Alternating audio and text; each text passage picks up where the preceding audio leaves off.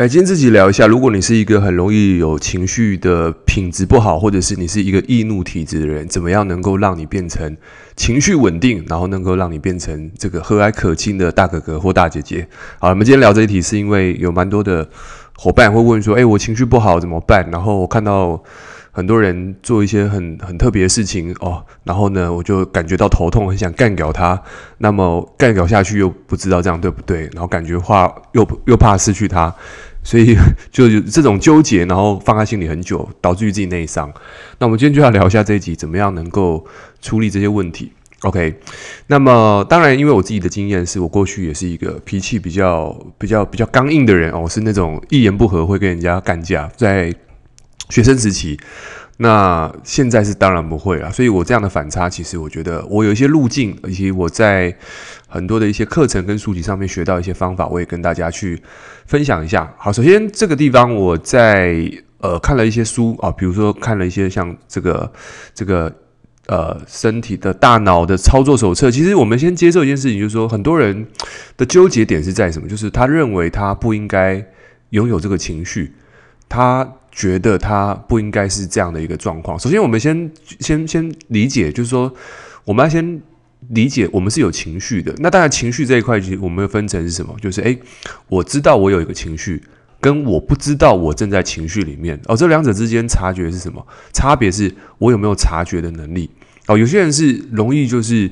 陷入在那个情绪，但他不知道，那这种人就是很容易出事，因为不知道他生起士士气士气来，生起气来那么恐怖，所以他他不知道他正在生气，可是旁边人感觉到很紧张，也就是说他情绪的敏感度没那么高。好，那这个地方是跟认知有关。好，就是有时候小时候这个来到小时候，可能这个他不知道那个这个人是在生气，还是这个人是在笑，还是这个人在难过。有时候你会发现说，有时候有些人讲话很白目。可是不是这个人问题，是他在这个人在判断这个人的情绪的这个能力是有障碍的，所以不是他白目，是他判断不出来。有人说这个这个人是看不到别人的脸色，哎，真的有这种人，就是说出社会常常会有这种看不懂别人脸色这种人。我们发现说，蛮常有有些伙伴哦，比较新的这种伙伴，就是说，你难道看不出来这个人在生气？他脸已经变，他说没有啊，我我觉得他好像。好像好像没有，可是他觉得没有是他的世界，但是我们有经验人看他就是脸色已经撇清了，哦，只差没有 灌他一拳，哦，那这个地方是什么？这是这是每个人对于人的这种情绪的掌控力是不足，所以就导致于很多一连串的问题，哦，所以哦，第一个是什么？我们要先理解每个人都有情绪，所以你要先知道你拥有一个情绪。OK，你不是被情绪所掌控。那这个地方为什么很多人会活在那个情绪里面？是因为他没有察觉的能力。好，所以当我们知道说啊，大部分的人其实都都能够掌控到自己，掌握到自己的情绪，不能讲掌握，应该说都能够察觉到自己的情绪。哦，我知道我在生气。好，那这地方的话呢，在心理学有一个地方叫做接受认知疗法，也就是说，你先接受你正在这个情绪里面。为什么？因为小时候我们会得到一个讯息，就是说父母亲叫我们说，你不准哭，你不准生气。那长大的时候呢，你就会压抑这个情，压抑住这个情绪。因为以前小时候就是你不能哭嘛，男孩子不能哭啊，啊那个爱哭鬼就什么羞羞脸，类似这种，所以你就会觉得你被这种条条框框所限制住，因为有情绪你不能表现，所以你压抑在心里面。所以你认为有情绪这件事情是一个很奇怪的事情。可是我在看到蛮多的心理学作家，他其实讲，他说一个健康人生应该，他说情绪像就像排泄物一样，你会生成，但是你要会释放。你每天要做两件事情，要能够哭，要能够笑。这两件事情如果能够做，那当然是你会有一个比较健康的情绪品质。可是大部分人现在又不哭又不笑，哦，笑起来像哭，哭起来像笑，就是他已经把自己弄得很内外已经不不协调。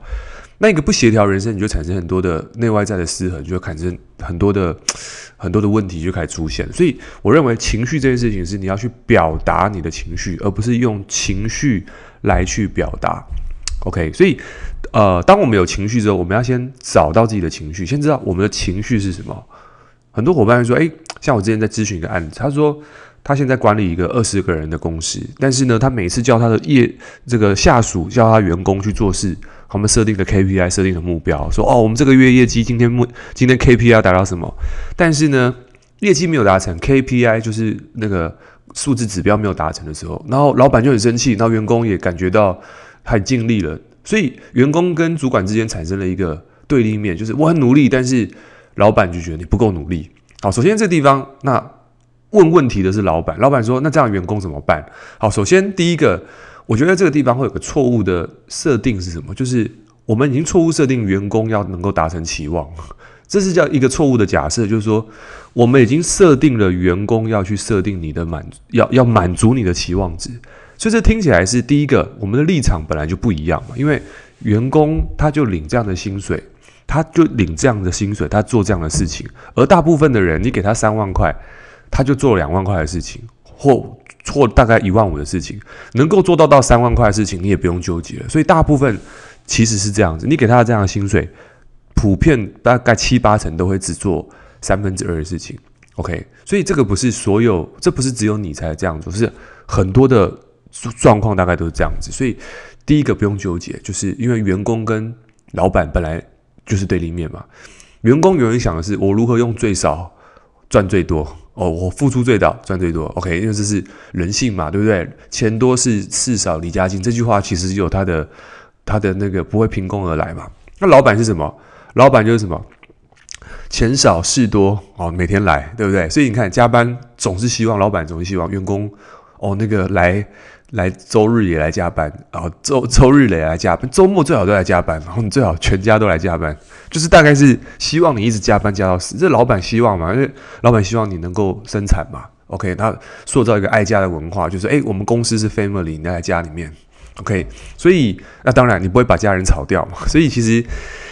嗯，老板总是希望，呃，不能讲所有老板，但是通常老板是希望能够付出最多，我，付出最少，但是获得到最多。但员工永远想的是，我付出少一点，然后得到多一点。所以这两个资方跟劳方他的立场本来就不同，所以怎么可能用你的角度来去满足？因为不可能，因为这就是不彼此的需求是不不符合在一个线上的嘛。OK，你那你愿意付他两倍薪水吗？如果你付他两两倍薪水，那当然他就。他就能够愿意什么？他就愿意那个多做一点嘛。那当然就说，哎，可是我们是业务产业啊，那你多做一点，你薪水是不是奖金多了一倍？啊，这地方就来了，就是说，哎，那你就多做一点。可是说真的，这个地方你去讲，如果你去这样按照这个逻辑来讲，其实他也会觉得不服气，就是说他觉得，呃，第一个，为什么我要多做一点？我我我我不能少做一点嘛？因为我不想领那么多。可是，老板总会希望说啊，你多做点，多开发一点，你收入高一点，不是很好吗？就是我们已经假设了对方要接受我们这个观点，所以当两个人的需求不不符合在一条线上，当然吵架就必然嘛。就是说啊，这个这个下属怎么那么废？这下属怎么那么不听话？诶，其实我们要去思考，就是按照你的立场，他是不听话，但是按照他的，在他的世界里面，他是非常听自己的话，因为他觉得他一个月三万块、四万块，他不需要那么努力吧？他只要能够。小确幸就好了，这没有对跟错，就是他的选择，他这一个阶段的人生想这样玩嘛，想这样体验，那你就接受。所以这个时候你就感觉自己好像啊，是不是我失去了什么领导或主管的这个这个资格？也不是，不是你沟通问题，是他就是现在把自己变成这个样子。所以很多人会误以为是不是我做错了什么，还是我少讲什么，还是我领导力不够，还是我今天是不是我沟通有问题？然后把这些东西灌在自己身上。就是本来一个独立的事件，它变成一个延伸性，好像哎，就是是不是我领导力不够？没有，就是课题分离，就是这个人他只是不想那么努力，就这样子。哦，有一句话，阿姨不想努力嘛，那不是所有所有人都不想努力找阿姨，不是这样子，而是不要把个体变成整体的事件，因为这是个体化，所以不是所有人都是像这样，所以我们要先切割一下，就是呃，情绪是来自于什么？大部分是来自于。我对这件事情有期望值，但是对方没办法满足。